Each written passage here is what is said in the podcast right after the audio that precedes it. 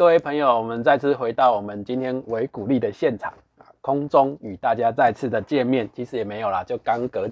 隔个一下子，让大家稍微耳朵休息一下。那我们刚刚就是上一趴，其实有聊到说，就是哦，就是在这个啊三级警戒之前，大家其实都比较多占据每个人的版生活版面的，有关于早教啦，有关于第三接气站的这样的问题哈。那其实我们上一趴有提到说。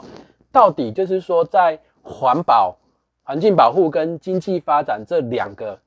问题上面，到底是不是一定要有冲突呢？还是说它没有办法有可以找到一个妥协的地方呢？那其实哈，我我我自己本身的观察哈，其实最近台湾的这个绿能的这个转型，其实是可以似乎能够为这样的一个问题找到一个解方了哈。对，那也就是说。其实我们可以看到，就是说现在全世界都在要求要减碳嘛，哦，甚至有零排碳的这样的一个要求。那我不知道说对于这个哦碳排量啊，国际上面的一些要求啊标准，然后是国际上面的一些趋势，我们宇帅不知道这方面能不能帮我们稍微这个解说一下呢？其实这个趋势哈，呃，大家可以从这个最近世界新闻可以看得到，因为现在全世界气候都异常。嗯，好，都是都突然暴雨，好，所以你看那个中国也是发生那个郑州大水灾，那一下什么下了两千公里啊？对啊，他们那个地下铁都变潜水艇了。对对对，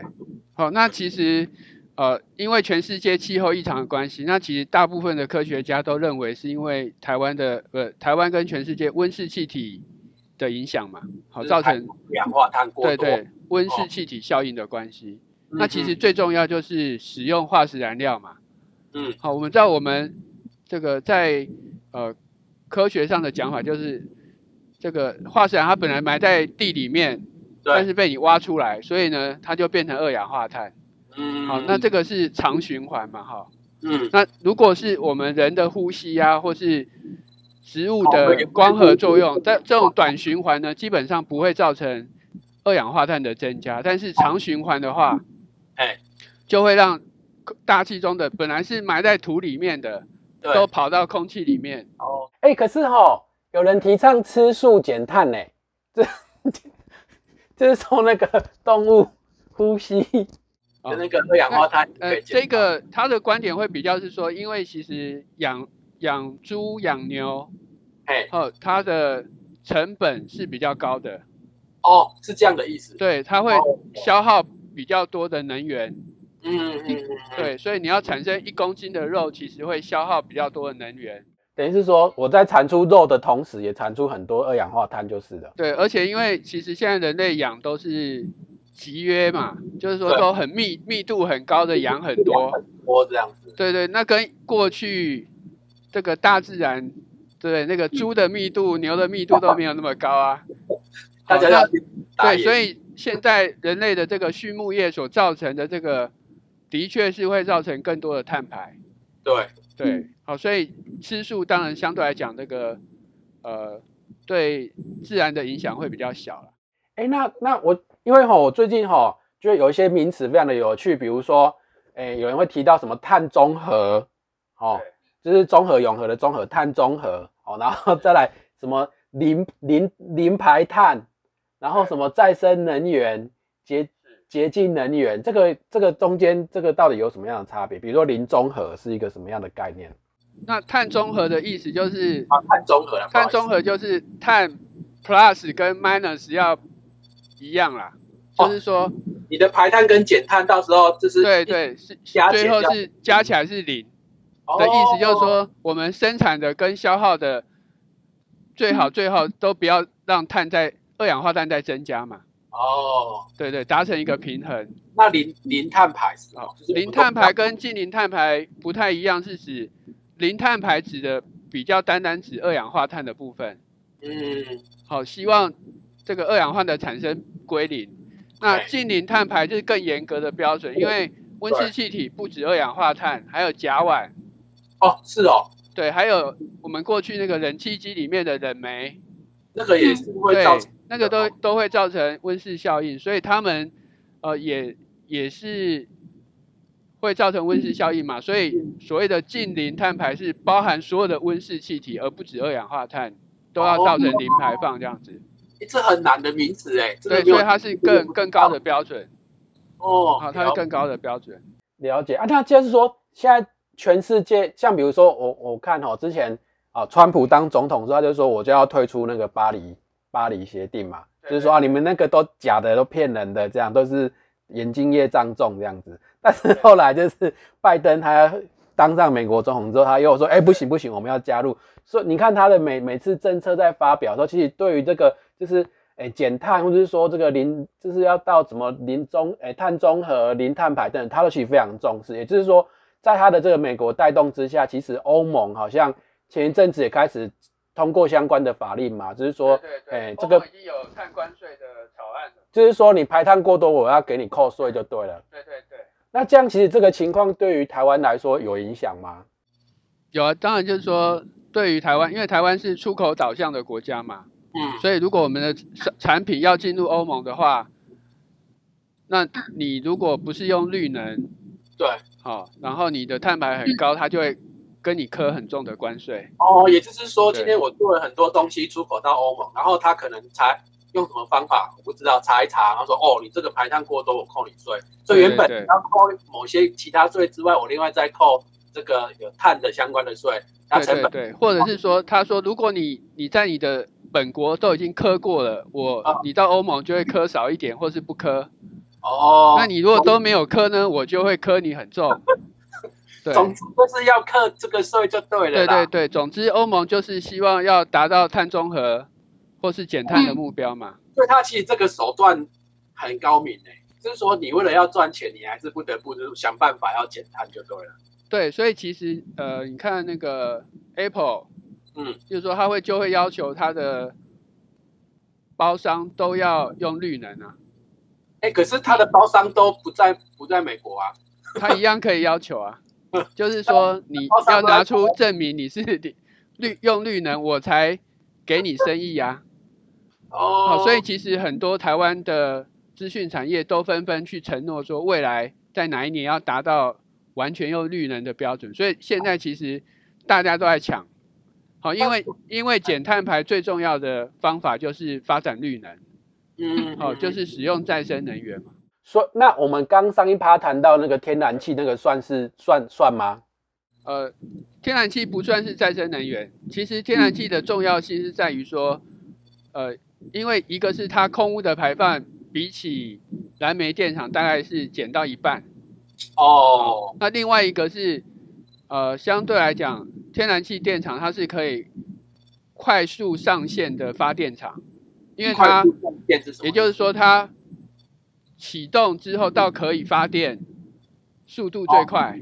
等于是说啊，用举个例子，就是说我那这个是新车，可能不太好，这个例子不太对，但是说我这是新车啦，所以我发动马上零到一百加速。对对对对对，类类似这样子，就是说因为。因为所以所以天然气电厂有一个很重要的角角色是说，因为绿能它，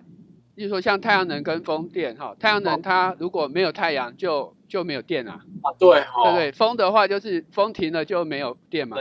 所以他们必须要有另外的方法来填补这个绿能的空隙。嗯，那天然气电厂就是这个角色，就是说它作为一个转接的角色，就是说如果太阳能突然降低了，或是风力突然没有了，它立刻可以补上来，因为它速度最快。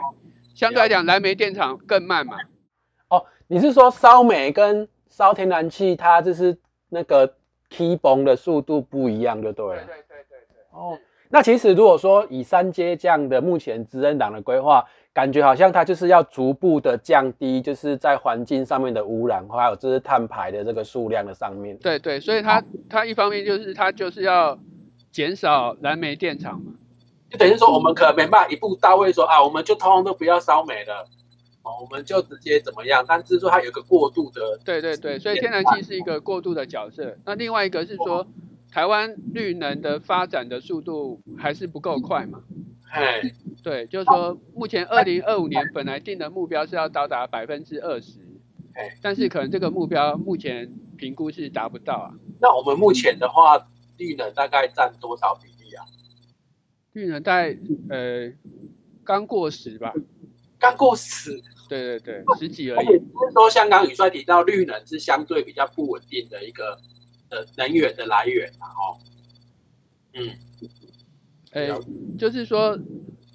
因为相对来讲，就是说，因为你如果是烧煤或者烧天然气，就是说你你就是二十四小时都在烧嘛，对，对对？那如果是太阳能或风电的话，它就有气候跟时间的限制，因为通常晚上风会比较大，然后白天有太阳能。像这样子，像这样子的话，就是说刚提到那个资讯业嘛，我们台湾其实就是比动能比较强，是这个科技资讯产业。那他们在做绿能这个上面，他们一般的做法都现在大概常见的是什么样的方式？哦，他们所以他们就想办法，因为台湾有在推绿能凭证嘛，哈，他就是去跟电厂去买，说你是用绿能发的电，那我就是用你的电，我不用煤电，不用化石燃料发的电。等于是说，他这样的做法要跟他全世界的的往来的客户说，我的是干净的能源做的产品，这样子。那其实再生能源还有很多种啊，就是说像呃，台湾其实有可能可以发展地热嘛，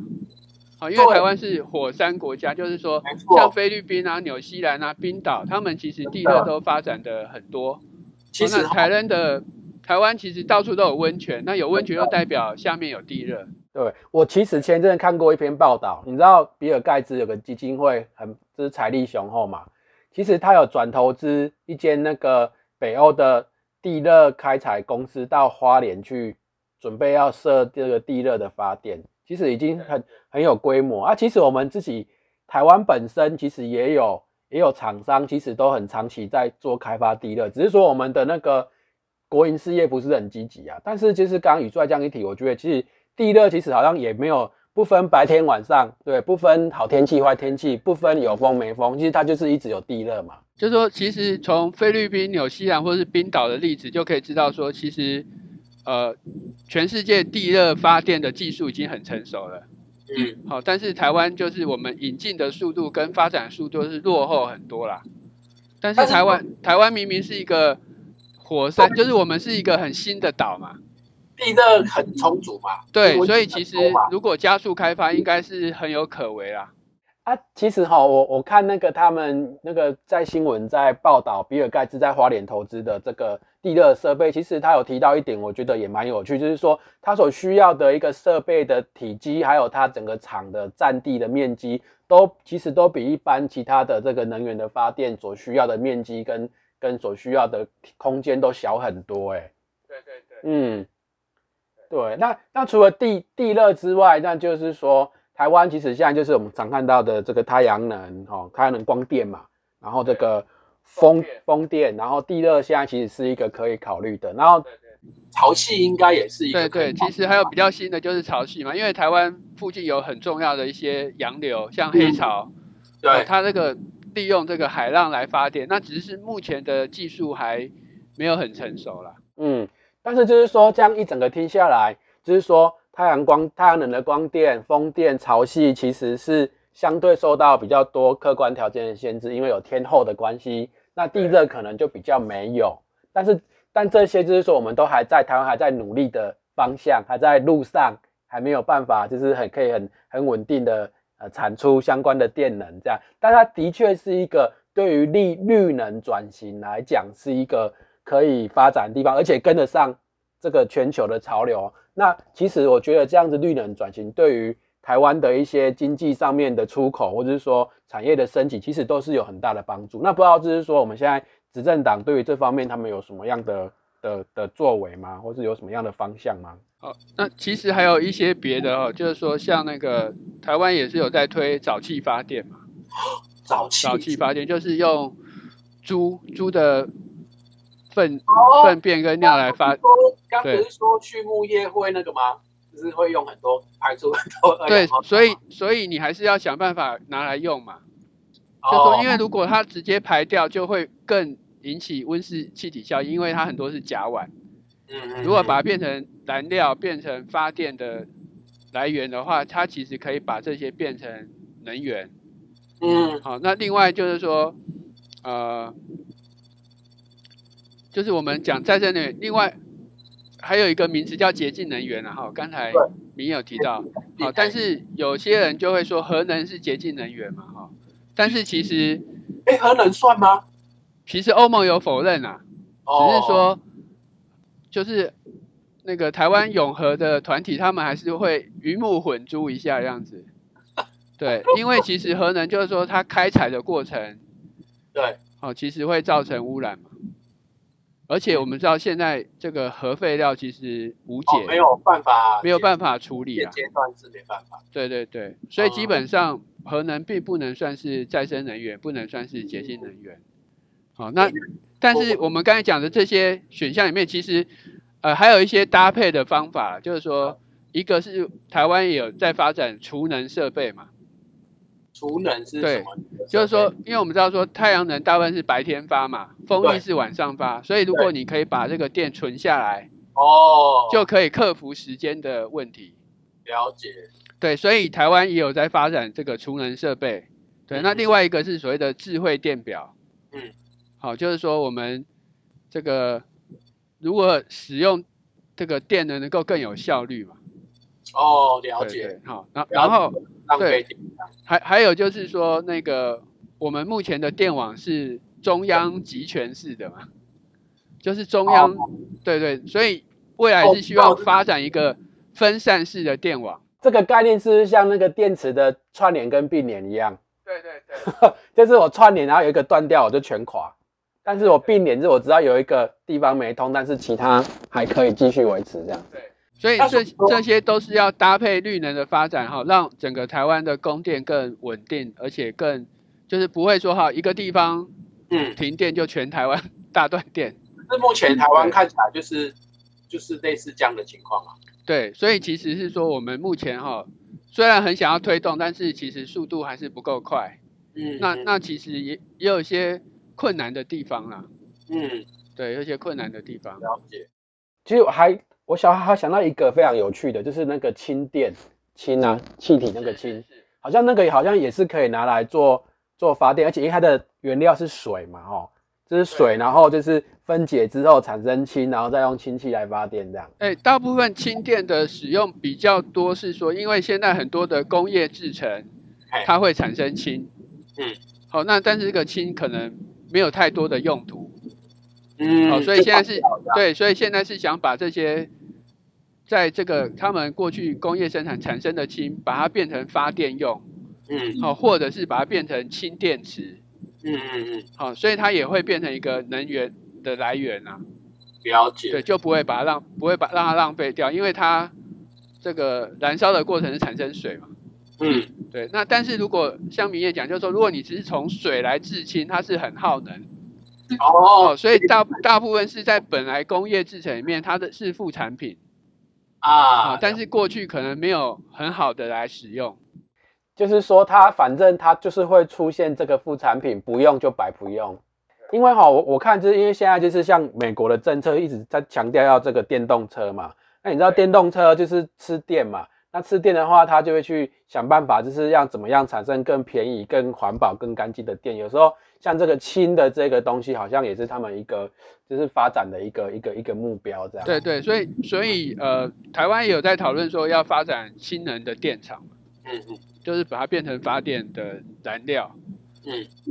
哎，那像像那个赵总，就是说你现在就是你的现在专长是科技法嘛？那就是说，对于在这个领域上面，就是说我们的科技资讯产业在绿能上面的使用，有没有目前没有什么相关的法规或政策或趋势正在进行，而我们不知道嘞？科技资讯，诶，我要想一下，但是我想要，嗯、请请教一下一个问题，就是，嗯、因为今今年五月十三、五月十七有大停电，然后因为当时就是，嗯、就是中油在这个观塘工业区，就是有这个嗯液化天然气接收站，就三阶。那他是希望说可以在二零二十月开始要供应台电、大潭电电厂所需要的天然气。那因为这个大停电的关系，会不会导致可能就是接下来呃八月的公投也会受到影响？啊，那应应该是会有影响啊，因为大家就会知道说台湾的电网其实很脆弱嘛，就是说我们的电网都还是全台湾就是一个电网，所以当当一个电厂发生问题的时候，可能会造成全台湾都大停电。好，那其实有一些比较复杂的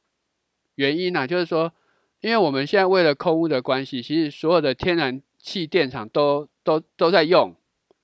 所以大部分没有在用的是燃煤电厂，然后一发生问题的时候，燃煤电厂我们刚才讲过，说它上线的速度很慢，所以一一停电，它要能够接上来，可能要一一两天啊，一两天不是一两个小时哦，来不及，对，来不及，因为我们为了这个空污的关系，其实我们大部分天然气电厂都都在用，嗯，所以就变成我们反而是像。这个速度比较慢的没有办法接上来，所以一旦发生断电，就会造成很大的影响。哦，就台湾的电网目前很脆弱。哎，其实如果我是中共，我就直接打你电网就好了。是是吗？是。对对对，哎，我今天要对武统台湾，我先打你电网，你什么都没电，你有厉害的雷达、飞弹、车子、战车通都要吃电。其其实这个也有那个刚好就是像台中的例子啦。因为台中因为那个中火的关系有一些争议嘛，好，就是说那个卢卢秀燕主张说要把那个蓝煤电厂拆掉，拆掉不是关掉，对，好，但是目前执政党是说我可以关掉，但是我要放着，其实就是有国防的考量嘛，嗯，好，就是说它这个考量是什么？就是说，因为我们目前天然气的能够储藏的。就是因为像明燕讲的，这个如果我要储藏天然气，要一个很大的弹嘛。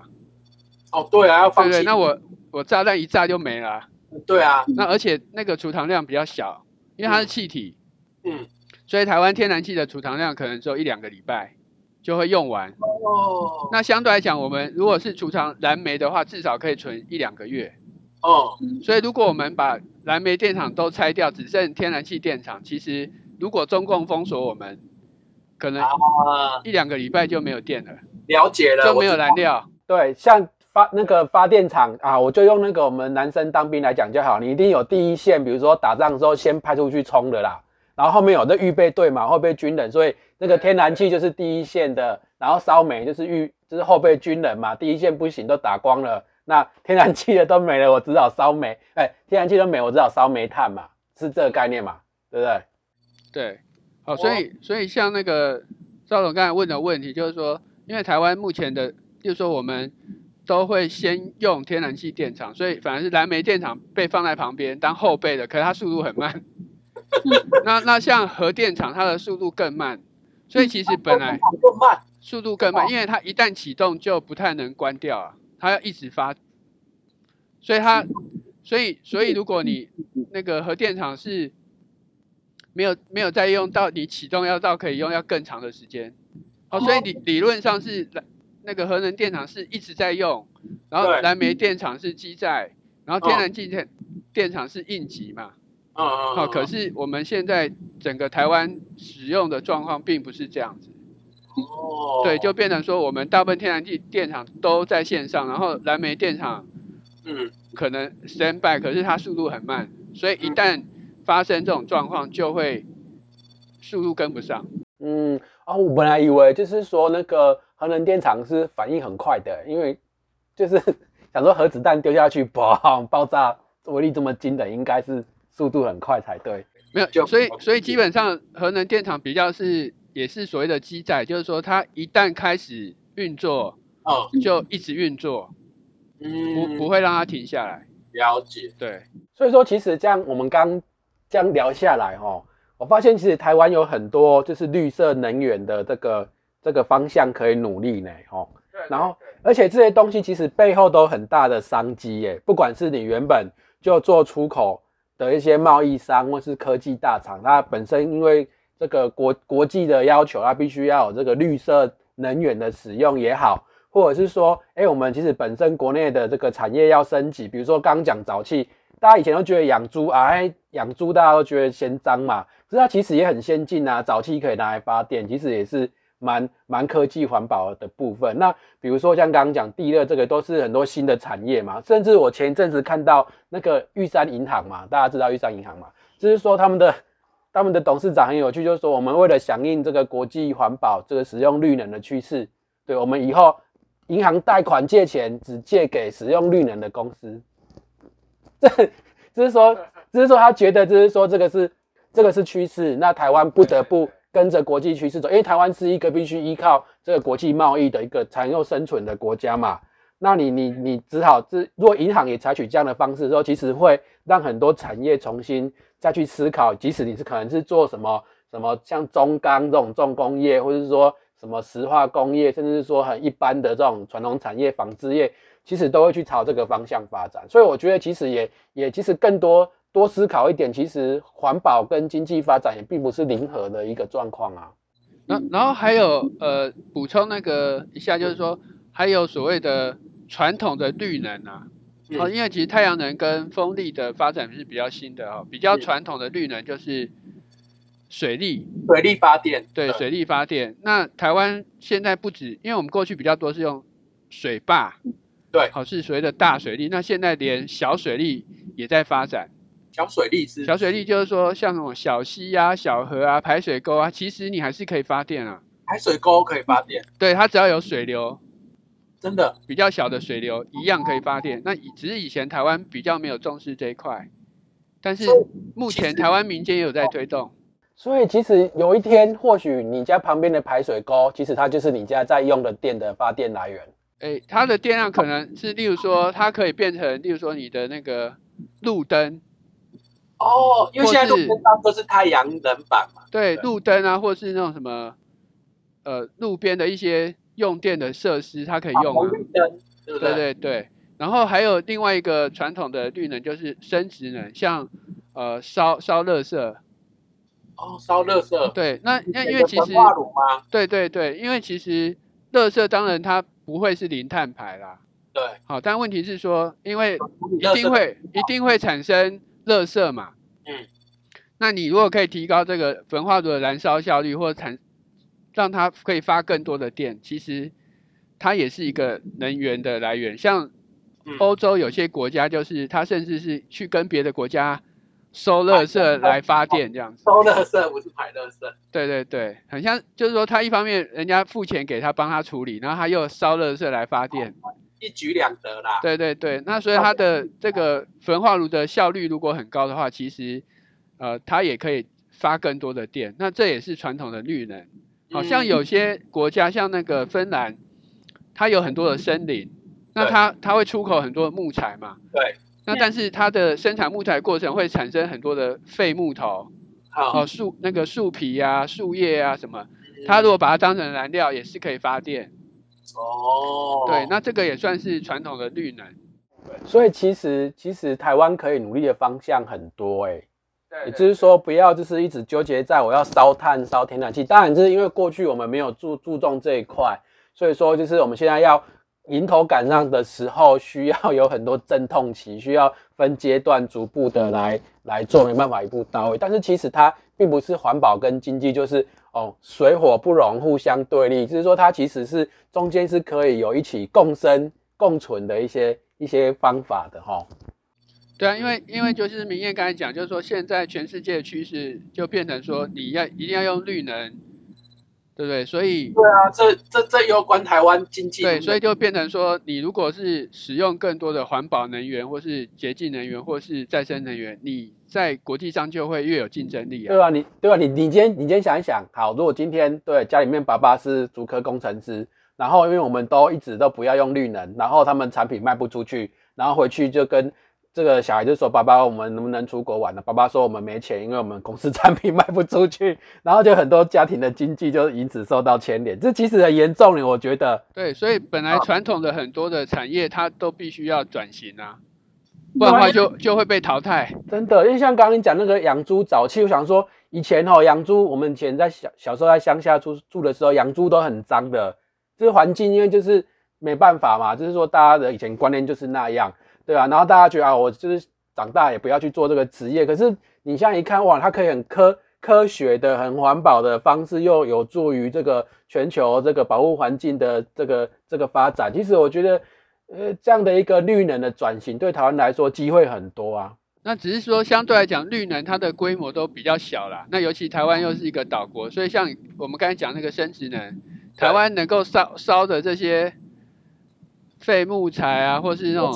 哦对有限，所以它很难变成一个很稳定的能源。所以的确是需要更多的时间去努力啦。是对，好，那就是说，我们就是其实刚刚这样一谈下来，其实发现台湾有很多地方需要努力。那环境的保护跟经济发展，不是说啊有你就没有我，有我就没有你，其实它是可以可以这个好好的携手来发展的。好，那我们这一趴就先到这边，稍微休息一下，等一下再回来。